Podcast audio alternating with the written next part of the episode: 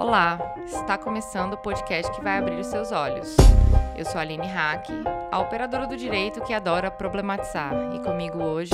Ananda Winter, cientista política, sou mestrando em ciência política na UNB, é, pesquiso participação política de mulheres, é, tentando entender as barreiras que, que, as estruturas patriarcais nos colocam e como é, ultrapassar essas barreiras e ter cada vez mais mulheres na política para a gente alcançar o nosso objetivo 50-50. E comigo também. Elisa de Araújo, eu sou consultora política e sou pesquisadora de participação de mulheres negras na, nos espaços de poder institucionais. Uh, também pesquisando as estruturas patriarcais e racistas da nossa sociedade para tentar superá-las e, e, atingir a, a nossa paridade de gênero e raça e fazer do, dos espaços de poder institucional espaços que reflitam de fato quem somos enquanto sociedade. E juntas começamos mais um Olhares Podcast. De acordo com os dados do Tribunal Superior Eleitoral, as mulheres são minoria entre as candidaturas, representando 30,6% do total, que é o mínimo obrigatório por meio das cotas. Entre elas, negras e indígenas são uma parcela ainda menor.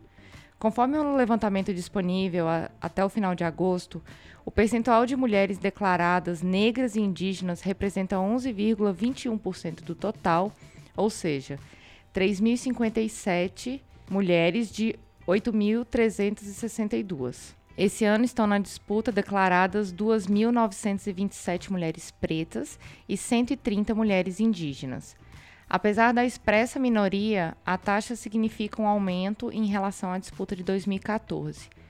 Naquele ano, essa parcela das candidaturas femininas representava 9,58% do total, sendo 2.422 mulheres declaradas negras e 85 indígenas. A maioria das candidaturas femininas é de mulheres brancas, que representa mais ou menos metade, em seguida das pardas, que representa 35%. Um outro dado importante é que nessas eleições, seis mulheres integram as chapas da presidência. O número é o mesmo de 2014, com o detalhe de que esse ano a maioria delas saem como vices. Ontem a gente até fez né, um levantamento, né, Ananda, uhum. que, de quem eram as mulheres e por que, que elas não apareceram. Sim, e viraram no, vice, né? Viraram vice.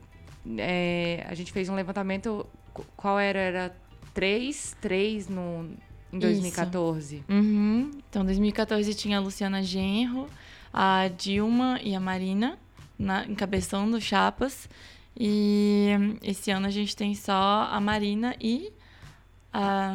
Quem que era a segunda? É a Vera, Vera Lúcia do PSTU, não é? É, Isso. que ela também nem aparece, né? É, é nem aparece nas é, pesquisas. É, não né? vai a debates, exatamente. Uhum. E, e com isso, com essa questão de representatividade política, é, que é o que nós vemos na TV normalmente, que nós vemos nas propagandas políticas, a gente pergunta: as mulheres estão realmente subrepresentadas na política? Quem quer começar aí? Eu posso começar? Claro. Eu acho que a gente tem que falar até de, assim, o que a gente entende, né, pelas mulheres estarem subrepresentadas na política, que tem entradas diferentes. A gente, eu acho que assim, em questão de número, em questão de interesses. Então, às vezes a gente está falando de os interesses das mulheres que têm que ser representados. Mas se a gente se até uma coisa mais básica, que é em questão de número mesmo, fica muito claro, fica muito evidente, né? Hoje, nas eleições de 2014, as mulheres são, foram, que foram eleitas formam 9,9% da Câmara. Então, sendo que a gente tem as cotas de 30%, né? E quando você estava falando o número de, de candidaturas, isso mostra o quão é importante ter uma a lei de cotas, porque é isso que é cumprido, não mais. Então, eu acho que quando a gente fala, se pergunta se existe subrepresentação, se a gente se, se manter no número, que é o mais simples, a gente já vê que existe, é uma realidade, e o Brasil é o pior país da América Latina em termos de, de percentual de mulheres eleitas. E é curioso a gente é, destacar. Eu me lembro de fazer essa fala do, da, de não existe mulheres negras na política numa exposição é, que a Caixa Cultural fez chamada Visionárias, que eram curtas é, feitos por, por cineastas negras, com mulheres negras na tela. E aí eu lembro de falar assim, ah, mas eu pesquiso a, a, a, ausência de mulheres negras na política. E aí uma militante me corrigiu e falou assim, na política institucional, existe mulher negra na política. Na política de base, na política comunitária, como líderes. E aí, é, isso me chamou a atenção justamente para pesquisar quais mecanismos que a gente tem, que é como você falou, é um fato, a gente tem poucas mulheres na política, menos ainda mulheres negras. E é óbvio, é cretino da nossa parte é, desconsiderar o porquê, né? É óbvio que são estruturas patriarcais, estruturas racistas. É uma sociedade que é um país que tem 518 anos, viveu 388 deles no regime de escravidão. Então, assim, há 130 anos atrás, negros nem eram pessoas, né? Quem dirá sujeitos de direitos, é, direito político. É, então, toda essa estrutura, é óbvio que é isso que, que, nos reflete aqui hoje. É um problema que a gente sabe de onde veio. Agora, o que, que a gente faz para combater? E aí eu cheguei na, na pesquisa do partido, assim, né? Como eu trabalho com consultoria política, eu lido muito com essa realidade é, do partido mesmo, né? De enxergar essas estruturas. Eu trabalho na Pulso Público, a gente faz umas pesquisas, é, a gente atende terceiro setor, então a gente pesquisa muito essas questões. E a gente fez um levantamento sobre. Na verdade, era com outro intuito, assim, que era pesquisar a renovação no, nos quadros de direção partidária.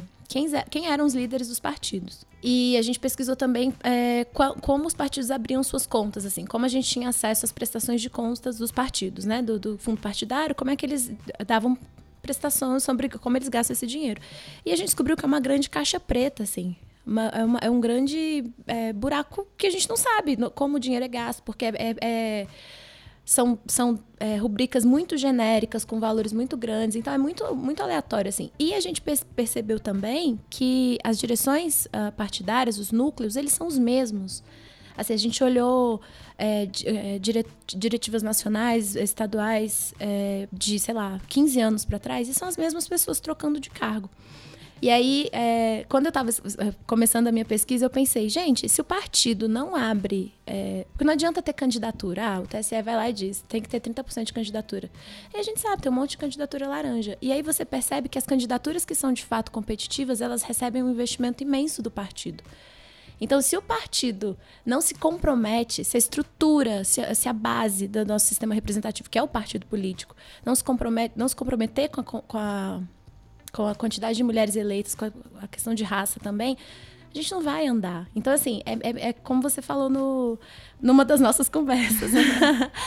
é mexer com poder, estruturas de poder. Ninguém abre mão de privilégio, né? É interessante também é, falar que em alguns outros, nos outros países que começaram a usar, é, aplicar política de cotas de 30%, as listas funcionam diferentes, né? Então você tem listas de candidaturas fechadas para os cargos proporcionais, para então você vai ter uma lista que obrigatoriamente fala que as mulheres vão ter que ser posicionadas entre um homem, uma mulher, um homem, uma mulher. Isso quando tem paridade, ou se não, dois homens, uma mulher, dois homens, uma mulher. E no Brasil, como as listas são abertas, então é isso, acontece de você ter candidato, você tem os 30% das candidaturas, mas não se investe nessas candidatas, elas não Exato. são eleitas, não existe nada que garanta que elas vão ser eleitas. Enquanto muitos outros países, como é o caso da Argentina, que agora prevê a lei de paridade, mas até pouco tempo eram as cotas de 30%, é, realmente se concretizava porque elas estavam ali posicionadas para ser eleitas. Então, isso faz muita diferença, sim. E essa questão da, da lei de cotas é importante também para auxiliar as mulheres que estão nessas políticas de base que a Elisa falou, porque essas mulheres já estão posicionadas politicamente, Exato. elas já têm uma adesão muito forte da sociedade, porque elas estão ali dentro das comunidades, elas estão dentro do, dos conselhos, porque a política ela não se faz só com essas é, com as pessoas que estão ali eleitas. Elas fazem parte é, conselhos de, é, de classe conselhos é, municipais conselhos segmentados de acordo com determinada necessidade social então, nós temos conselhos de mulheres, conselhos de pessoas com deficiência, conselhos de mulheres negras, que fazem parte de, diretamente de políticas públicas dentro do executivo. Então, essas pessoas também são consultadas quando determinada política pública vem a ser é, pensada, inserida dentro dos espaços. Então, as mulheres estão nesses conselhos também. E como é que, é, como é que algum, alguma de vocês pode dizer como é que a política de cotas é, era antes, porque o TSE acabou de modificar uhum. a forma de aplicação da, da política de cotas. Como é que era a política de cotas antes e como é que o TSE se, se posicionou para alterar nessas eleições de 2018? Alguém pode dizer? Assim, é, acho que é importante voltar para quando elas são aprovadas né, em 97 ao mesmo tempo que você aumentou os 30%, você reservou os 30% de cotas, você também aumentou o número de candidaturas. Então agora é, os partidos podiam registrar até 150% do número de vagas. Então, e não existia uma lei, não existia uma obrigatoriedade de que as cotas fossem preenchidas. Então, na verdade, você aumentou o número de candidatos homens que podiam se inscrever e as aquela reserva de mulheres não precisava ser preenchida.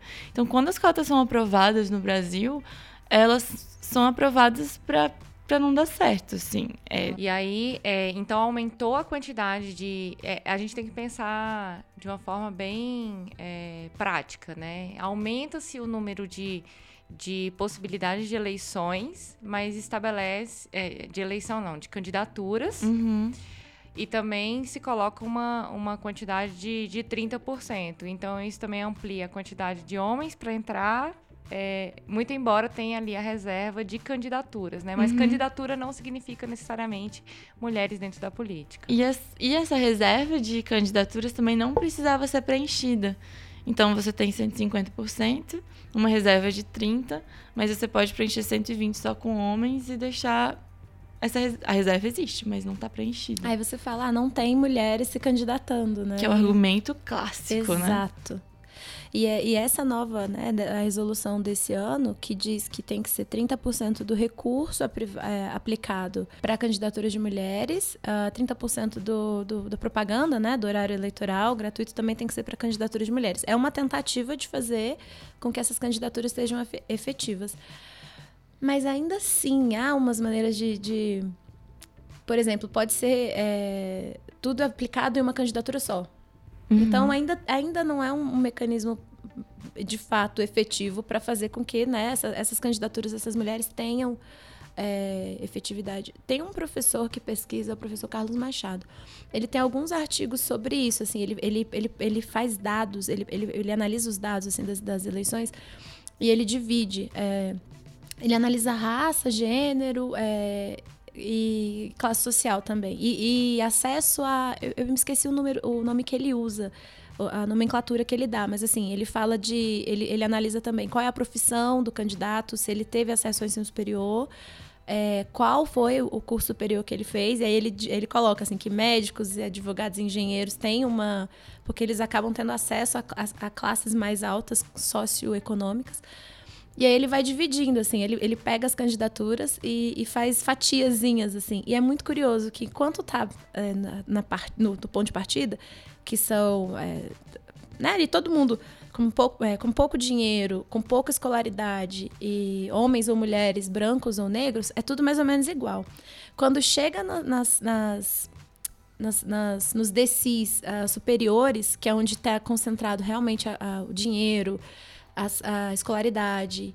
E aí começa a aparecer o viés do gênero e da raça, é, é discrepante, assim, como, como a questão do investimento da, da campanha é, diferencia. Então, realmente é feito para eleger homem branco rico, homem branco que tem acesso a, a, que teve acesso ao ensino superior, homem branco de altas classes sociais.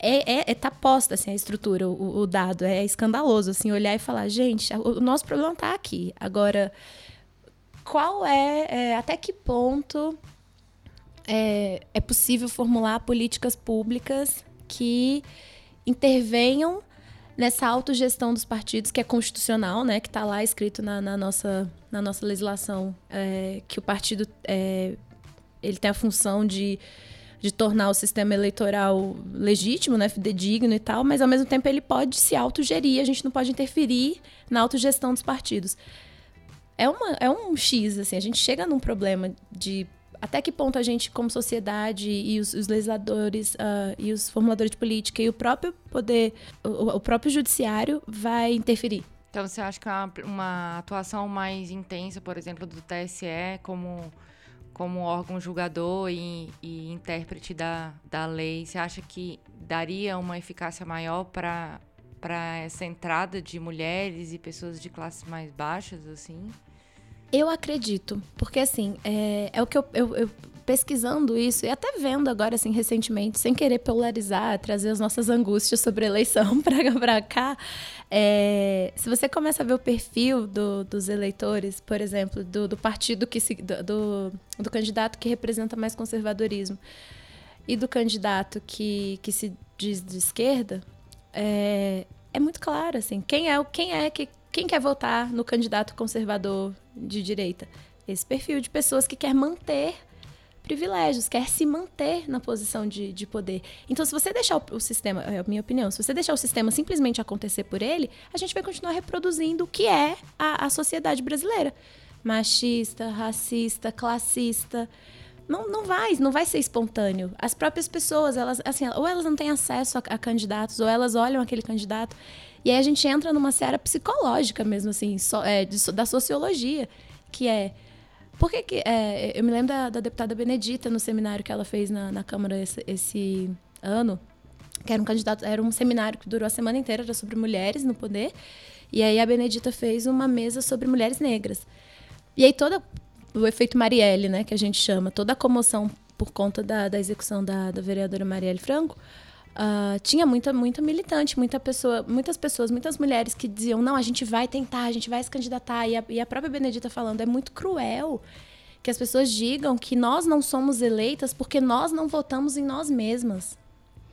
E ela fala, é muito cruel jogar essa conta para cima do eleitor. E é o que a gente faz. Não, tem, tem candidata, ué, elas não são eleitas.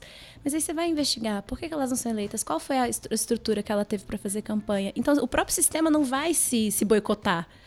O, o eu, eu, acho que eu comecei esse raciocínio e não concluí na minha primeira fala. É, olhar a, a, as direções dos partidos, as direções partidárias, e ver que são as mesmas pessoas há 15 anos, por que essas pessoas falariam: ah, não, cansei de ser o dono do poder, eu vou deixar outra pessoa entrar aqui porque eu sou Jesus Cristo na Terra? Não vai tem que. Tem, assim, eu, eu acredito que é, é uma mudança. Eu não acho que vai ter grandes mudanças nessa eleição, apesar da, da do aumento do número de, candidaturas de mulheres pretas, de mulheres, da, de toda a comoção que o efeito Marielle causa ainda hoje, eu não acho que vai mudar muita coisa. Porque é isso. O, o, os donos do poder continuam os mesmos, de 15 anos atrás. Então, o, retra o que vai sair das urnas vai ser o que vem saindo, assim, com um outro ponto fora da curva, a média vai continuar igual.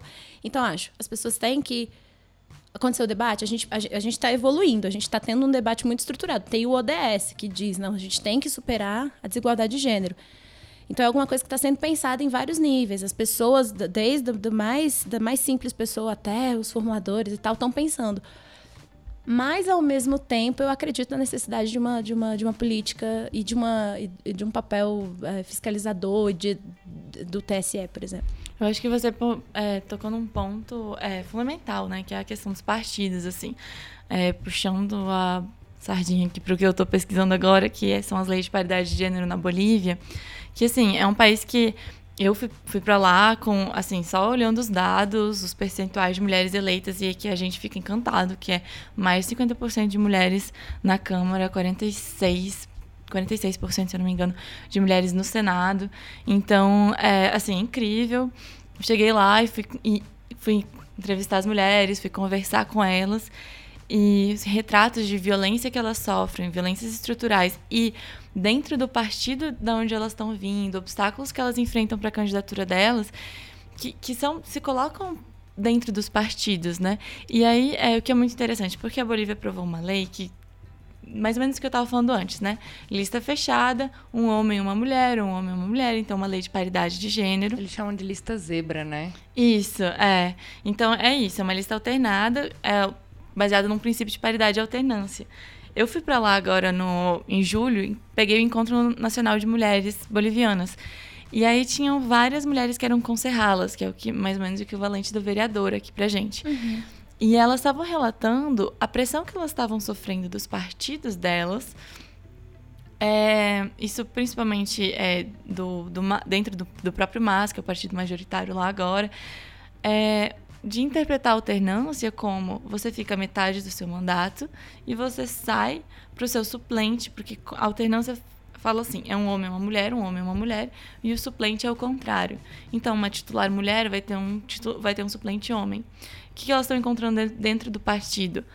Você fica metade do seu mandato e você sai para o homem assumir na segunda metade. O que não está acontecendo com os titulares homens sair para suplentes mulheres assumirem. Então, assim, a criatividade dos partidos em criar obstáculos. Isso é uma, né, uma forma de violência clara, assim. Exato. assim. E, e outra, assim, muitos relatos, né? Então, algumas mulheres que são lideranças é, indígenas falando que sofrem dificuldade. Eu entrevistei elas, né? E em alguns relatos aparece assim a gente sofre a dificuldade de ser nomeada pelo partido, porque o partido não é democrático interno, então ele tem os donos que vão lá e escolhem quais vão ser as mulheres que vão preencher as listas.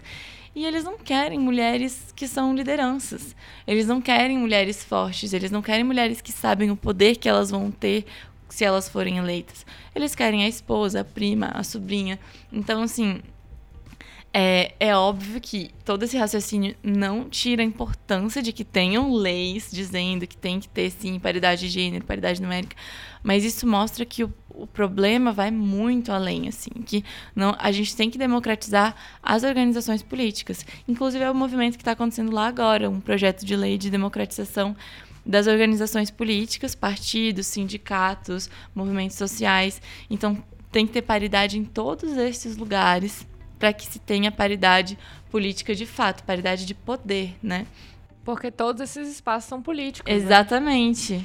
É, eu, eu, eu queria que você falasse também, Ananda, é, já que você mencionou sobre a Bolívia, é, a questão da, de determinadas comarcas da Bolívia. A Bolívia também é um país é, com histórico de povos tradicionais indígenas. É, e lá possui uma, uma legislação também que reserva espaços políticos para é, pessoas de, que, que são de origem Isso. tradicional, né? É, a Bolívia, é, na, na Constituição de 2009, a nova a Constituição do Estado Plurinacional Boliviano, reconhece, então, a Bolívia como Estado plurinacional. Isso já é um, assim, uma coisa incrível, porque a gente tem essa é, a gente relaciona Estado-nação, né? Então, a Bolívia reconhece que mais de uma nação forma o seu Estado, então reconhece os, as nações indígenas que formam é, o, o, Estado boliviano. Isso é incrível. E aí vem junto o reconhecimento da natureza como um ser de direito. Isso aconteceu na, na, na nova Constituição da Bolívia e do Equador também. E a reserva de, de circunscrições indígenas. Então, em algumas circunscrições, é, algumas circunscrições vão ser eleitas de forma majoritária, é, os, os, representantes vão ser eleitos de forma majoritária e, é, e aí são é, é reservado para ser uma, uma, uma disputa em, entre os indígenas e, além de tudo, é, seguindo os usos e costumes de cada povo. Então, cada um dentro da sua particularidade. Isso, é. O que é, assim, é incrível porque você reconhece. É, você reconhece aquela forma de, de viver, aquela forma de, de criar lideranças também como, como legítima, né?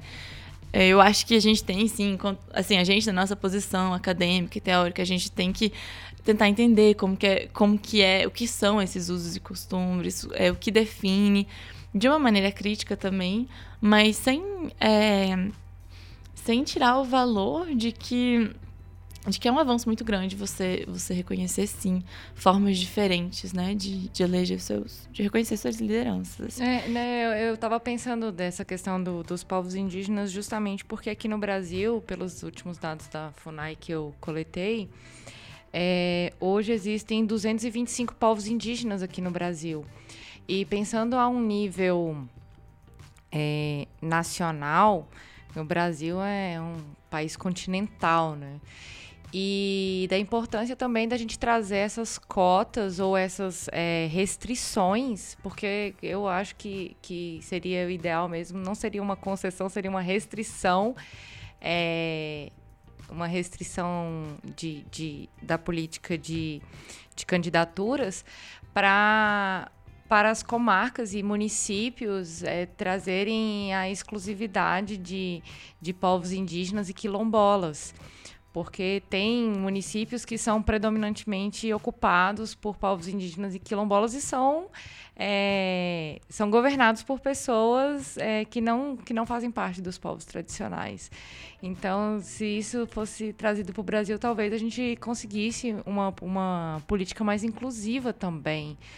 Eu estava pensando aqui nessas questões, porque é, eu, só, eu só fiz a coleta agora da, da questão da, da dos povos indígenas, mas é, no episódio que nós gravamos com as mulheres quilombolas, elas também falaram da quantidade de quilombos que existe hoje no Brasil e lugares que o município é um quilombo.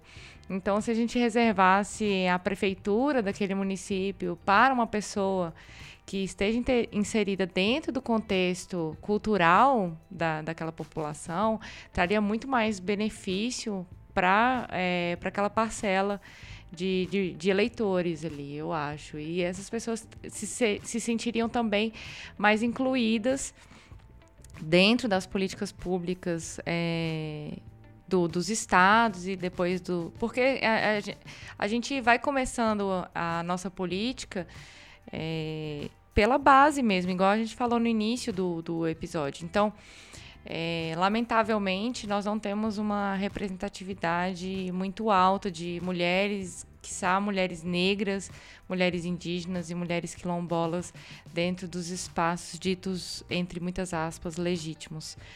Mas pensar que, é, que se essas mulheres se inserem dentro de contextos menores, como vereadoras, como prefeitas, como é, deputadas estaduais, é, para trazer um benefício para a política local, é, isso possibilita que aquele Estado conheça a, a mulher e, e erga essa mulher para que ela possa fazer uma, uma, uma entrância mais facilitada dentro do, do, do âmbito nacional, eu acredito. Assim. Seria uma escadinha, né? Eu lembro da, da própria. A, Benedita da Silva, a deputada, ela tem uma trajetória muito interessante, né? Ex exatamente isso. Assim, 30 anos atrás ela foi eleita vereadora, e aí ela vai vai nesses, nesses, nesses, nessa escada, né? Ela vai sempre é, galgando esses espaços e tal. Foi vice-governadora, foi senadora, agora ela é deputada. Ela está concorrendo à, à reeleição como deputada. Inclusive sofreu um ataque racista e, e machista lá no Rio, é, com, com a equipe dela de campanha. É, mas é curioso pensar, assim, o Brasil como a gente está longe dessa realidade, por exemplo, da Bolívia, de reconhecer as várias nações, mas ao mesmo tempo, como é legal saber que existe é, um país aqui tão perto da gente, que existem pesquisadoras tentando trazer essa, esse, esse entendimento para cá. Porque a gente, além do, do, massacre inicial né, dos povos tradicionais, dos povos indígenas, hoje a gente não reconhece. Você vê, tem, a gente tem um candidato que é líder de pesquisas para presidente que fala que não tem que dar um centímetro de terra para índio. E aí, no final de semana passada, eu fui na mostra de, do Festival de Cinema de Brasília, de, é, Festival de Curtas, não me lembro se é Festival de Curtas o nome. Mas enfim, eu fui no Memorial de Povos Indígenas assistir é, produção audiovisual do, dos povos indígenas. E aí teve um documentário que é uma, uma, uma índia Guarani Kaiowá e uma antropóloga. E elas fazem videocartas, elas vão se filmando. E é muito assim, é muito bonitinho a conversa delas duas, a convivência delas duas. É, e aí ela, ela é muito deprimida e ela fala assim, ah, é muito complicado porque, por exemplo, a gente, a, a minha, eles são do, do, Rio Grande do Sul. Ela fala, ah, a minha, minha tribo não tem mais terra, eu não consigo mais fazer as coisas que a minha avó fazia. E aí ela não problematiza no nível de falar da, da, da fronteira agrícola e etc., da, da, do, do agronegócio e tal. Mas ela vai falando assim: a gente está perdendo espaço, a gente está perdendo tradição, a gente está perdendo. E ela, ela é deprimida, ela fala de um jeito triste. E ela é, fala da, do suicídio, do número de suicídios de jovens indígenas, que é absurdo, é imenso. A nível nacional, inclusive. A nível nacional. E aí ela fala, ah, a relação do meu povo com a terra é outra. É, a gente existe na terra, não é? A gente não usa a terra como... É, Subsistência. né? Exato, para explorar a terra. A gente é a terra. Então, não ter terra para um índio é não existir. E aí eles se matam. E aí você vê que o candidato que é líder, ele fala, ah, tem que, né, índio não tem que ter terra, não sei o quê, índio, que criminaliza, assim, a existência do, do, do indígena.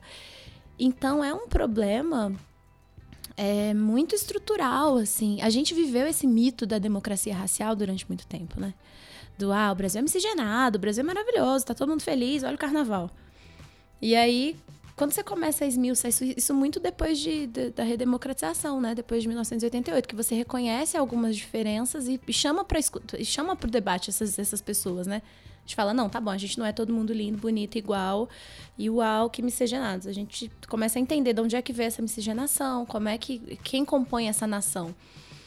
Só que, ao mesmo tempo que, que foi dado um primeiro passo, e, e, eu sou muito pessimista, eu fico muito triste, assim, ah, eu choro, me descabelo fazendo as pesquisas, fico, ah, não quero mais saber, porque eu vou morrer de depressão. E aí depois eu volto. É, a gente não pode esquecer que tem 30 anos isso, né? 1988 foi ontem. Apesar de toda a problemática que a gente vive, da, da né, de, de, muitos professores falarem da, da necessidade de repactuação do que foi feito em 1988, porque já foi pro Beleléu, é muito pouco tempo. Então, assim, a gente, a gente se, se, diz uma nação muito estável, com instituições muito sólidas e não sei o quê, mas, gente, não é. A gente está vendo uma, uma ebulição é, política e social, assim, de, de, dessas pessoas que até um dia desses eram tratadas como é, não pessoas, reclamando seus direitos, reclamando seus espaços. A gente, mulher, olha para 30 anos atrás e olha hoje. É muito. É, eu falo para mim mesma, assim, a gente está evoluindo em algumas coisas. Eu acho muito incrível, assim, também, é, olhar em perspectiva para é, com essa narrativa que você trouxe para Bolívia também, porque é, lá é, uma, é muito incrível, assim, o que aconteceu é de ressignificar a mulher indígena. Que hoje, que assim, nessa, nas lutas pela paridade ocupou um, um papel fundamental, inclusive dando tom da, da narrativa, né? Então, assim, é, eu fui fazendo entrevistas e, e muitos relatos dizendo gênero, falar de gênero, paridade de gênero, feminismo. Não. Isso era visto como uma, uma imposição neoliberal de fora. Então, a narrativa foi se adaptando. As mulheres indígenas trouxeram um, uma compreensão delas, que, se, que é de Chachawami, que é uma complementaridade de gênero. Chacha é homem e o Wami é mulher. Então, elas trouxeram essa compreensão e essa foi a narrativa que predominou para você aprovar a lei de paridade de gênero. Então, assim, eu acho que é, foi uma coisa que aconteceu em um curto espaço de tempo, é, conversando com algumas, com algumas amigas lá, falando sobre como antes você falar, você chamar uma mulher de, de chola era uma, coisa, era uma grande agressão. E hoje elas se reconhecem como cholitas, né? São as cholitas uhum. bolivianas, que você caminha lá e você vê elas andando com as polheiras, que são aquelas saias e com os aqueles é, os panos coloridos atrás, carregando as suas coisas com o chapéu e trazendo toda a história delas com muito orgulho. Mas isso foi uma ressignificação muito recente, porque até pouco tempo é, isso era muito mal visto e não era bem recebido nos espaços formais, institucionais. E hoje em dia você tem, assim, você vai olhando é, quem são as mulheres eleitas e você vê várias tcholitas que são deputadas, que são senadoras. Então, assim, é, é muito inspirador você ver que foi uma mudança muito rápida e que tem muito a ver com uma representação simbólica, né? Você começa. É, essas mulheres, elas.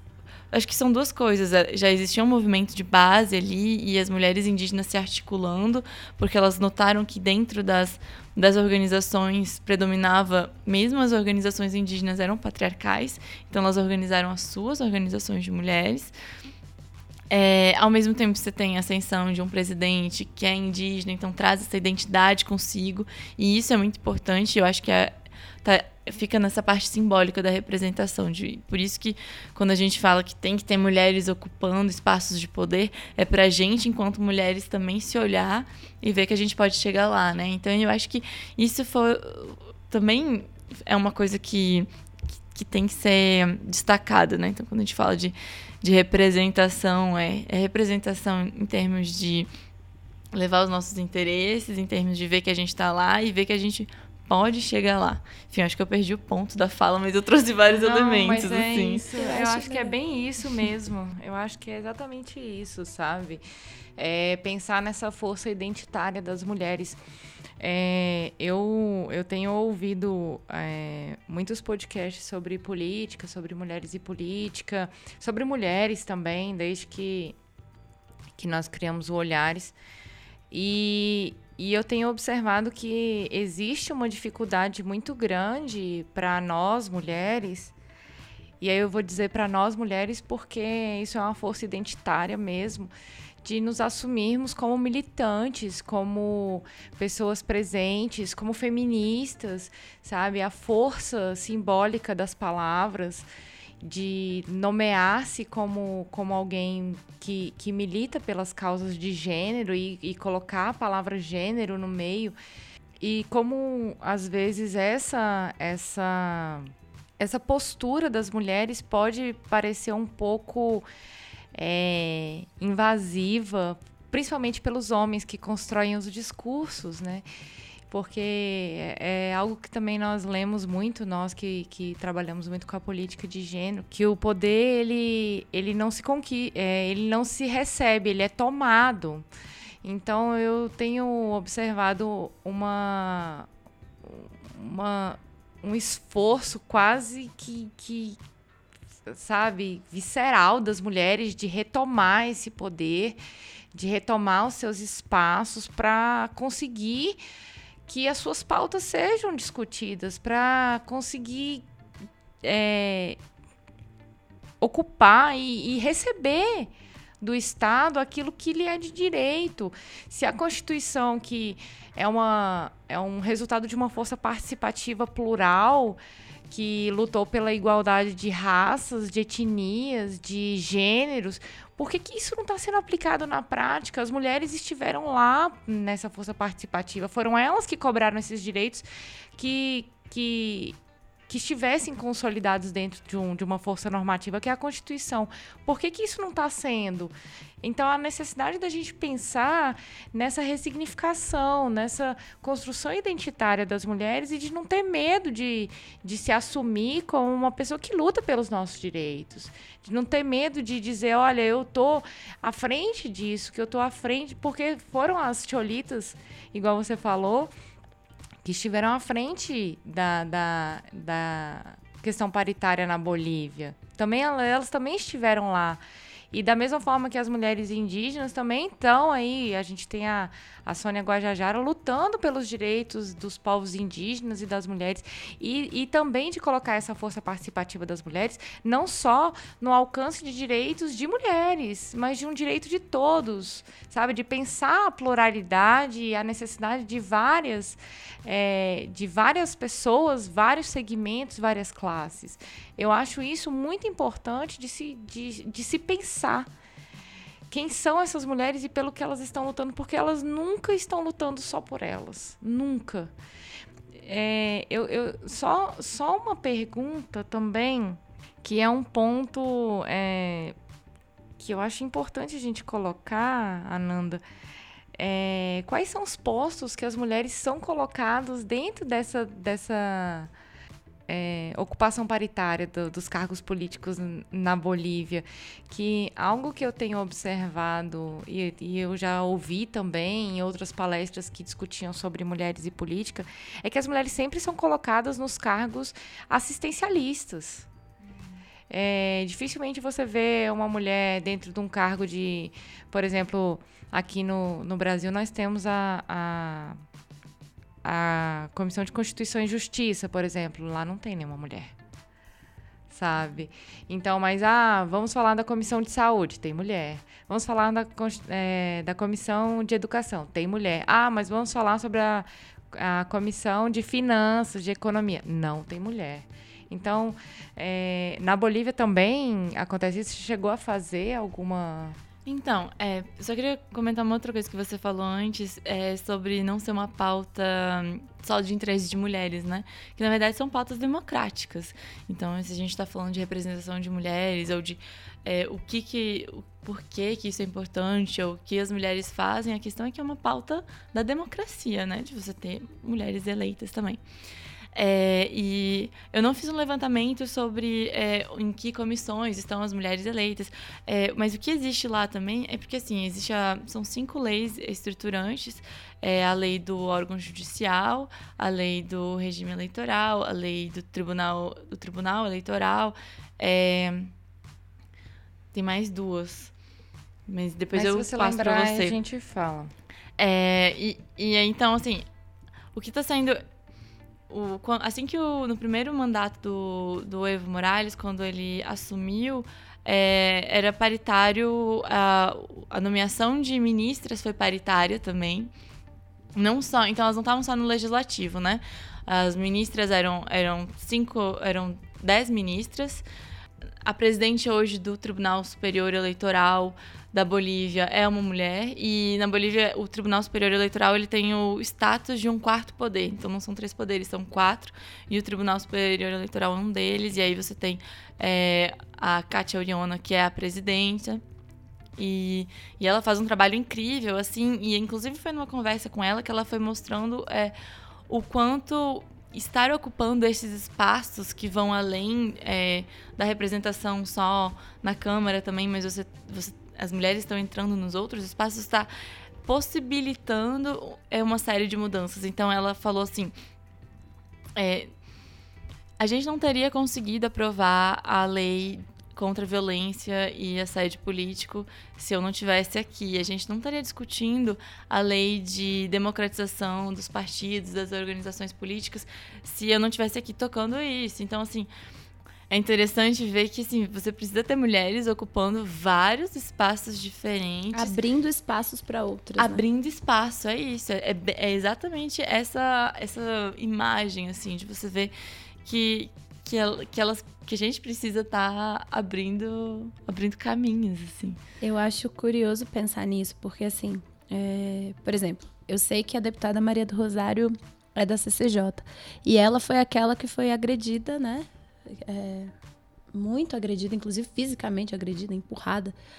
Só que é um, é um colegiado prioritariamente masculino, então não aconteceu nada com o deputado inominável que o fez.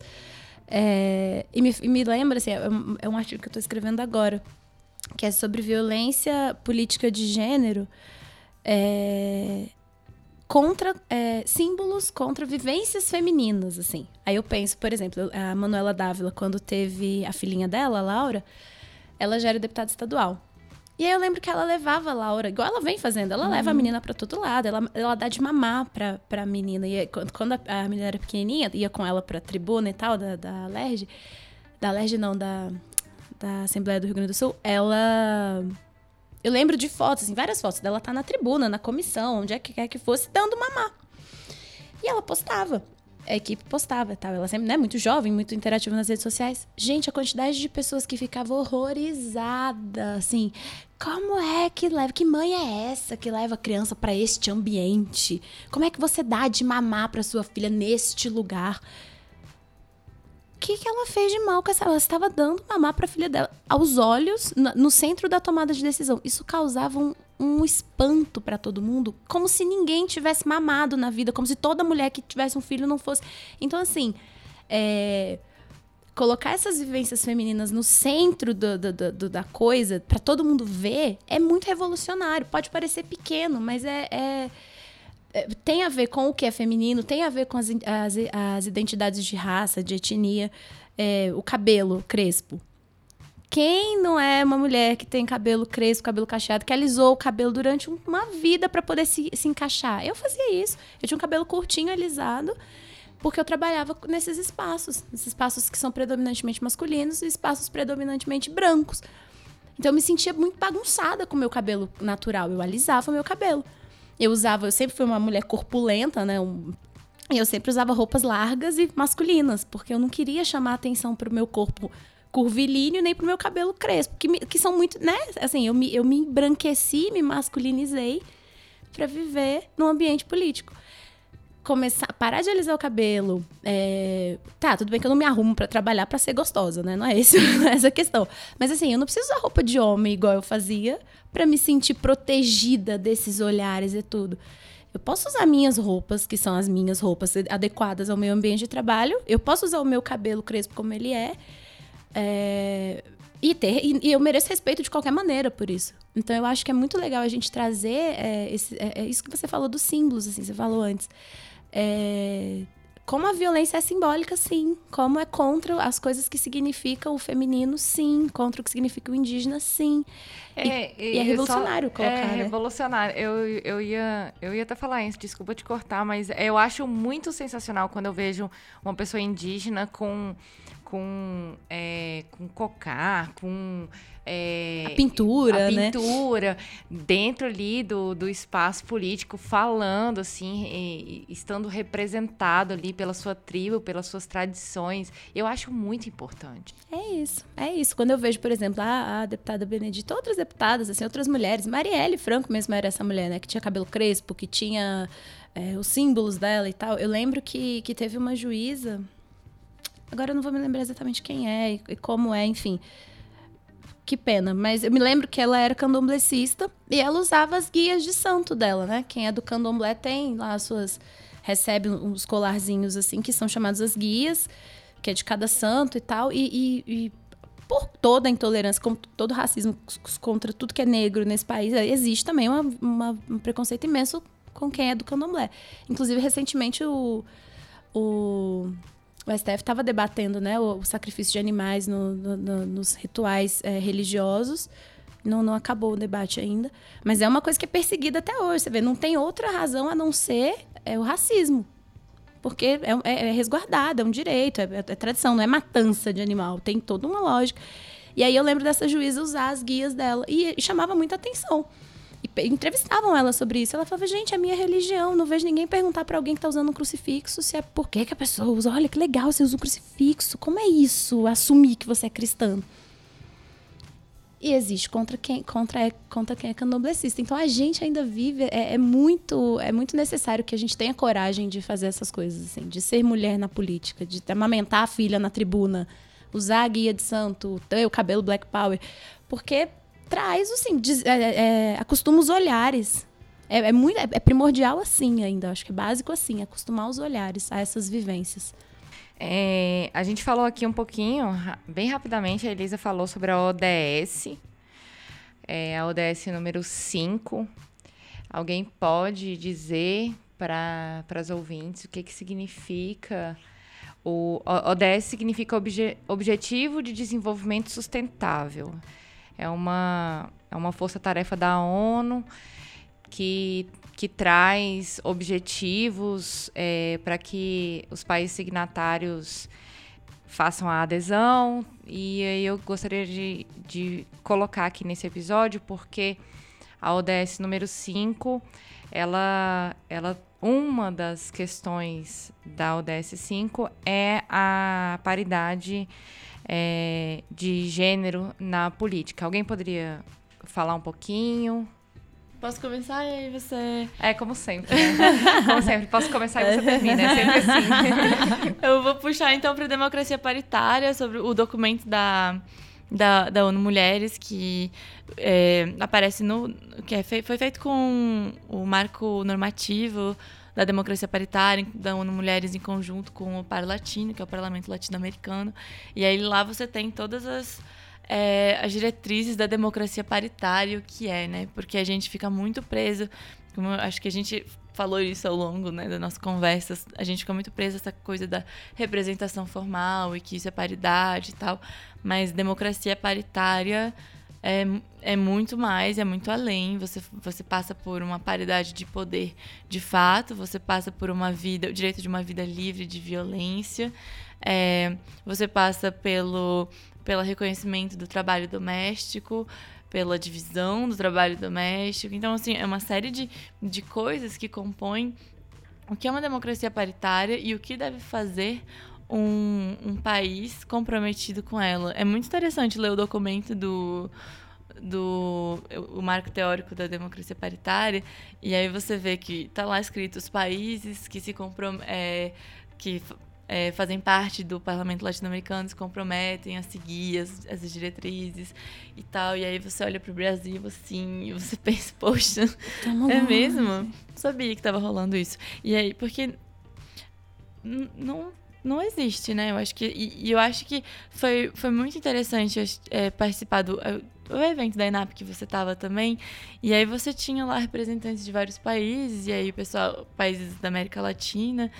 E aí você olha assim, é a gente fica numa posição assim de, de muita tristeza de olhar para qual é o cenário no Brasil, né? Que, que assim, eu fui pegar os dados da Bolívia, tá? Eu quero falar sobre a Bolívia, sobre como era antes delas terem lei de cotas. Ah, tá. Antes de, lei, de ter lei de cotas, tinha 10% de mulheres eleitas. É o que a gente tem hoje com lei de cotas. Não é nem o que a gente tem hoje com lei de cotas. Eu saí do assunto, mas eu acho Não, é bem isso mesmo. Eu não acho que você saiu do assunto, não. É bem isso mesmo. Eu fico pensando assim, né? Olhando para minha pesquisa e tal. É pensando na. Porque o ODS 5 ele fala de, de combater desigualdades de gênero de uma maneira geral, né? E aí nas metas do objetivo ele traz lá questões econômicas, questões de acesso a recursos, aí a valorização do trabalho doméstico, que é prioritariamente feito por mulheres, no Brasil por mulheres negras. É, tudo isso, assim, tudo que envolve uma vida, é, acesso à, saúde sexual e reprodutiva, né? Tá, ele, ele trata de tudo isso que está intimamente relacionado à, à, à, desigualdade de gênero. E aí ele fala de políticas, né? A última meta lá fala da, das políticas, de promover políticas e legislação que, que promovam essa igualdade. E aí tem tudo, eu enxergo assim, tem tudo a ver com uma. É, voltando uma fala de Aline no, mais no começo, assim, é, não é uma questão. É, não, não, são mulheres levando pautas de mulheres, são mulheres levando pautas que fazem. É, que são positivas para todo mundo, é uma democracia. Inclusive, há estudos que falam, né? Lugares onde mulheres têm é, mais acesso a esses espaços de poder, quanto maior o espaço, acesso ao espaço de poder, menos corrupção, é, é melhor o, o nível de. o nível da saúde, da educação. Hoje, na, nas eleições, as mulheres são o parte do eleitorado que é mais indeciso. Quando você pergunta, eu vi uma, uma pesquisa recente que é, questionava essas indecisas, né? Elas são a maior parte dos indecisos e perguntava por que elas são indecisas. E elas falavam, ah, todo mundo que está que, que apresentando proposta e tal, não vejo nada de concreto que vá, por exemplo, é, responder à questão da saúde e da educação, que dizem dire, é, direito é, que dizem respeito diretamente aos filhos dessas mulheres, a, a, família dessa mulher, né? Que acaba que recai sobre se é bom ou ruim, não, não vou entrar nesse mérito, mas acaba que o cuidado dessa família é de responsabilidade dessa mulher. E eu penso muito, especialmente quando eu vejo a defesa da família, né? Os candidatos mais conservadores são a defesa da família. Eu penso muito nas mães que são mães dos filhos que são assassinados pelo Estado, né? Que é assim, o, o Brasil mata de 100, de 100 mortes, é, 71 são jovens negros. É, todo, todo dia, toda hora, todo dia morrem 77 jovens negros. É um a cada 23 minutos, é assustador pensar nisso. E aí tem essas mães desses meninos. E elas são. Essas mulheres no. É, eu, eu, lembro que eu vi um, um lançamento de um documentário na Comissão de Direitos Humanos da Câmara, que era. O documentário chamava Nossos Mortos Têm Voz. E era um documentário sobre as mães dos meninos da, da Baixada Fluminense, que é um lugar que mata menino é, historicamente, assim. Tem chacinas e chacinas que acontecem lá. E essas mães se reuniram num coletivo e elas fazem protestos. Quando morre um menino, elas fazem. É muito dolorido, assim. Ver o documentário e não chorar é impossível. Você, é, tem, tem umas que perderam os filhos mais recentemente que você vê que elas estão arrasadas, assim. Tem uma que fala uma fala muito, muito impactante, que ela fala assim. É, eu vou dizer para vocês uma coisa que eu acho que é horrível. Mas hoje em dia, meu ódio é maior do que a minha tristeza. E eu não vou deixar a memória do meu filho ser esquecida e, não, e, e vou lutar para que outras mães não passem por isso. Você vê uma mulher falar isso, assim, uma mãe que tá lá com a foto do filho dela que foi assassinado. E aí, é... eu lembro que foi na Comissão de Direitos Humanos, e eu lembro que quando acabou, assim, a exposição e tal, eu fiquei tão chocada. Eu falei, gente, é... tem uma PEC que, que busca é, colocar na Constituição é, o combate à violência contra a juventude. E ela tá parada, aguardando é, indicação de membros para a comissão especial, tem dois anos. E aí você pensa, por que, que essa pauta não é prioritária dentro desse lugar? Porque não, não é pauta de quem está lá. A pauta de quem está lá é a bancada ruralista. Não é, não é morte de menino preto. Isso é problema de quem? Da mãe dele. Daquela, aí você vai você começa a investigar. Aquela comunidade está é, tá muito organizada em torno daquele problema. Mas aí quando você chega nos mais altos níveis de política institucional, dois anos uma PEC, aguardando indicação de composição para poder ser, começar a ser debatida. Olha o tamanho do descaso. Então é isso, é bom para todo mundo que haja mulheres na, né, nesses espaços. E pegando esse gancho, é, eu gostaria de fazer um convite para que os ouvintes e as ouvintes é, conhecessem a plataforma 5050, lançada pela ONU. Nós estivemos no evento de lançamento, nós, é, nós entrevistamos a Jacira Mello, ela é a diretora do Instituto Patrícia Galvão, e ela falou um pouquinho sobre a importância da plataforma, a importância das mulheres estarem presentes na política para o desenvolvimento do, da cidade 50-50 e a importância também de cada um e cada uma de nós fazermos esse essa diferença nas urnas, nos nossos espaços políticos de base, no, no, nos nossos espaços familiares, privados. E, e aí a gente coloca aqui nesse espacinho aqui a entrevista da Jacira. Eu estou aqui no evento da, do lançamento da plataforma 5050 da ONU Mulheres e eu hoje participei aqui desse evento com presenças ilustres e gostaria de fazer algumas perguntas para Jacira. Jacira, por favor, se apresente. Jacira Mello, eu sou é, do Instituto Patrícia Galvão, uma organização que trabalha com direitos das mulheres em mídia. Jacira, como é que você, é, como é que essa falta de representatividade na política afeta hoje a formação dos movimentos sociais, a formulação das políticas públicas e a produção do conhecimento e discursos em relação aos papéis sociais e direitos das mulheres?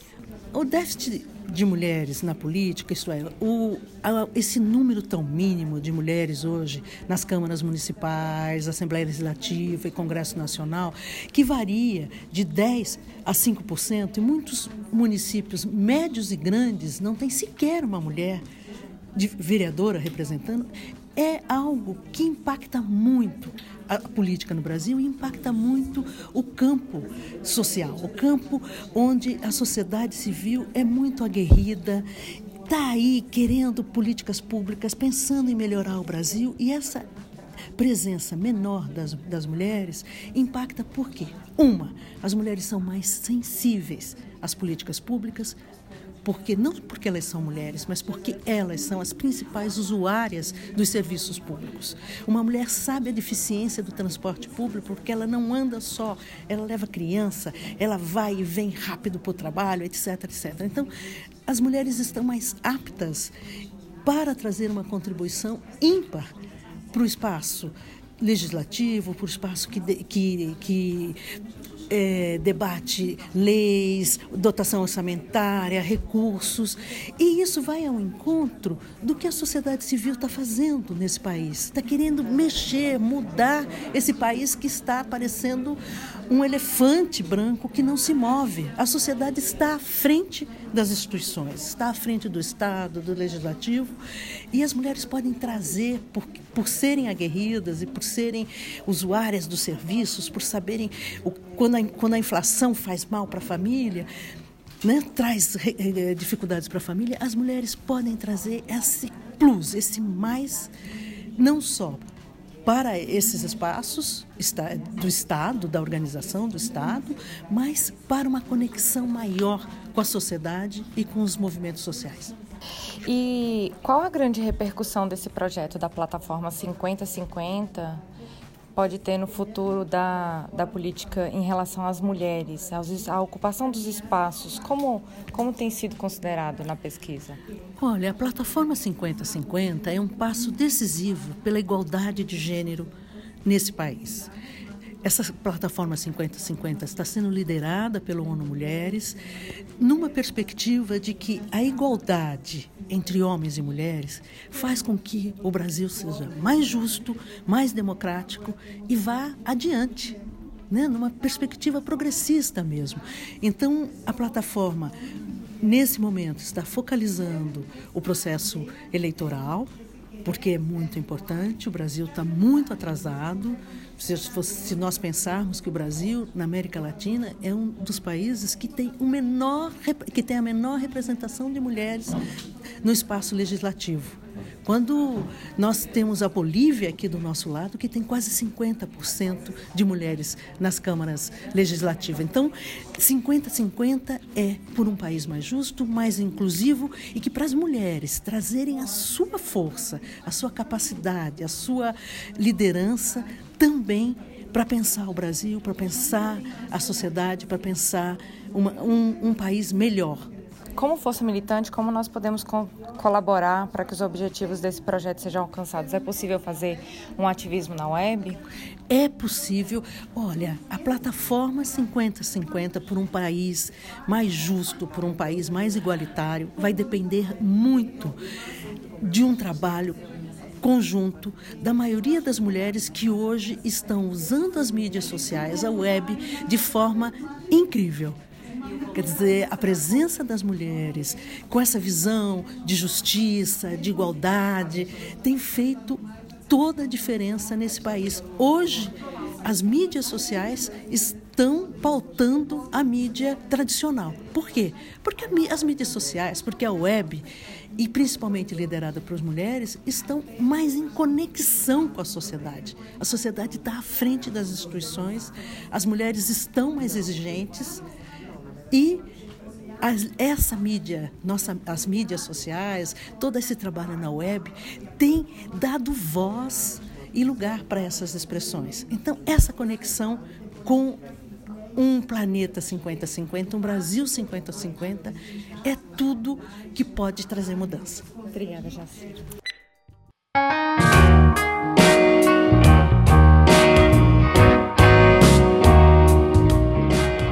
agora a gente começa o quadro do caleidoscópio. Para você que está ouvindo Olhares pela primeira vez, o, esse quadro é um momento que nós fazemos o convite para as nossas convidadas indicarem é, algum conteúdo relevante que possa complementar o que a gente conversou por aqui. Vou começar pela Elisa dessa vez. Vamos lá, eu vou indicar. Eu fui tendo várias ideias ao longo da nossa discussão maravilhosa. Então eu vou começar por indicar um livro que um coletivo chamado União dos Coletivos Pan-Africanos, uh, Pan-Africanistas, desculpa, é, fez, que é, um, é, uma reunião de escritos da Lélia Gonzalez. E o livro chama Primavera para Rosas Negras. É, é, bem difícil achar escritos da Lélia Gonzalez na internet, assim, e tal. Então esse livro, e muitos livros esgotados, então esse livro é bem bacana de procurar, comprar e tal. Vou indicar o Quem Tem Medo do Feminismo Negro, da Jamila Ribeiro, que é uma reunião, é uma coletânea de vários artigos dela sobre vários assuntos que envolvem a questão de gênero e raça. É bem legal mesmo, bem divertidinho de ler. E ela é muito maravilhosa, né? Uh, vou indicar o documentário que eu, que eu citei, que é o Nossos Mortos Têm Voz, que é da Procó Filmes, que é do Rio. E vou indicar youtubers, gente, porque é muito maravilhoso você ver meninas muito novas é, e os canais, os debates que elas propõem, assim. E eu adoro. E eu é, vou indicar a Nathalie Neri, que é do Afro e Afins. A Gabi de Oliveira, que é do De Pretas. E a Stephanie Ribeiro, que tem um canal no YouTube, mas não é o, o principal é, meio dela de expor as ideias, os pensamentos dela. Ela escreve para Marie Claire e ela é colunista, assim. Ela, é, elas são todas novinhas, maravilhosas. É, você olha e pensa, ai, ah, gente, a gente vai salvar o Brasil, vai. Tem muita gente novinha, muito legal vindo aí, então vamos lá. É isso. É a Nanda. É, eu vou recomendar dois documentários. Eu acho que é interessante até olhar eles na ordem que eu, eu não sei, eu acho que faz sentido assim, porque um documentário chama Misrepresentation ou enfim, porque é um trocadilho, né? Então a, a tradução fica mis ou falta de representação. E aí ele trata como ele vai mostrar como as mulheres são retratadas e representadas na mídia, é, as mulheres que estão na política. Ele ele é sobre os Estados Unidos, mas eu acho que se a gente olha para o Brasil e como é, as mulheres que estão na política são retratadas aqui, se você for volta lá para aquela capa da, durante o posso falar golpe? Pode. durante, o, durante o processo do golpe, assim, você vê aquela capa da Dilma maluca, não sei o que e tal, apelando para isso. Eu acho que tem muito. É, é muito parecido, né? Então acho que esse documentário é muito legal para ver isso. É, tem no YouTube, é só escrever Miss Representation a ou gente, falsa representação. Passa a gente vai colocar os Oba. links todos nesse episódio. Ah, então tá. É, e o outro chama Mulheres Presentes na História. É, Mulheres Presentes na História. Também tem no YouTube. Ele é um documentário sobre. Ele é, ele é bem curto, mas ele mostra um pouco de o que foi a mobilização das mulheres bolivianas durante o processo da Assembleia Constituinte. É e é muito incrível, porque você vai vendo quem são as mulheres que são entrevistadas. E aí você vê mulheres super diferentes, mulheres que estão lá, assim. É, elas foram por, por, muitas cidades, por muito, muitas regiões, é, fazendo eventos, dialogando com as mulheres do campo, com as mulheres rurais, urbanas, tentando mostrar como algumas estruturas eram parecidas, tentando é, destacar as diferenças. Então eu acho que esse documentário ele é legal para dar uma introduzida no que aconteceu, até para a gente pensar no Brasil também, enfim. Mas ele é muito legal para introduzir assuntos e, e, e enfim, coisas para você depois pesquisar e atrás. E é isso, são esses dois documentários. O, as minhas indicações vão ser sites é, eu faço um convite para que vocês conheçam o site Politize, com ponto de exclamação. É um site muito interessante, fala sobre política. É, como nós estamos aí às vésperas de, das eleições, para que vocês possam conhecer os candidatos e as candidatas que estão concorrendo dentro dos seus espaços, do, do espaço do ouvinte. Tem também o site do Observatório das Eleições, que também tem a página no Facebook, é muito interessante. Estão fazendo análises muito precisas, análises que fogem um pouquinho da, do que é apresentado nas pesquisas IBOP, nas pesquisas é, mais é, corriqueiras aí que, que, que a gente encontra na televisão, por exemplo. É, e o site Aos Fatos, que eu simplesmente me apaixonei.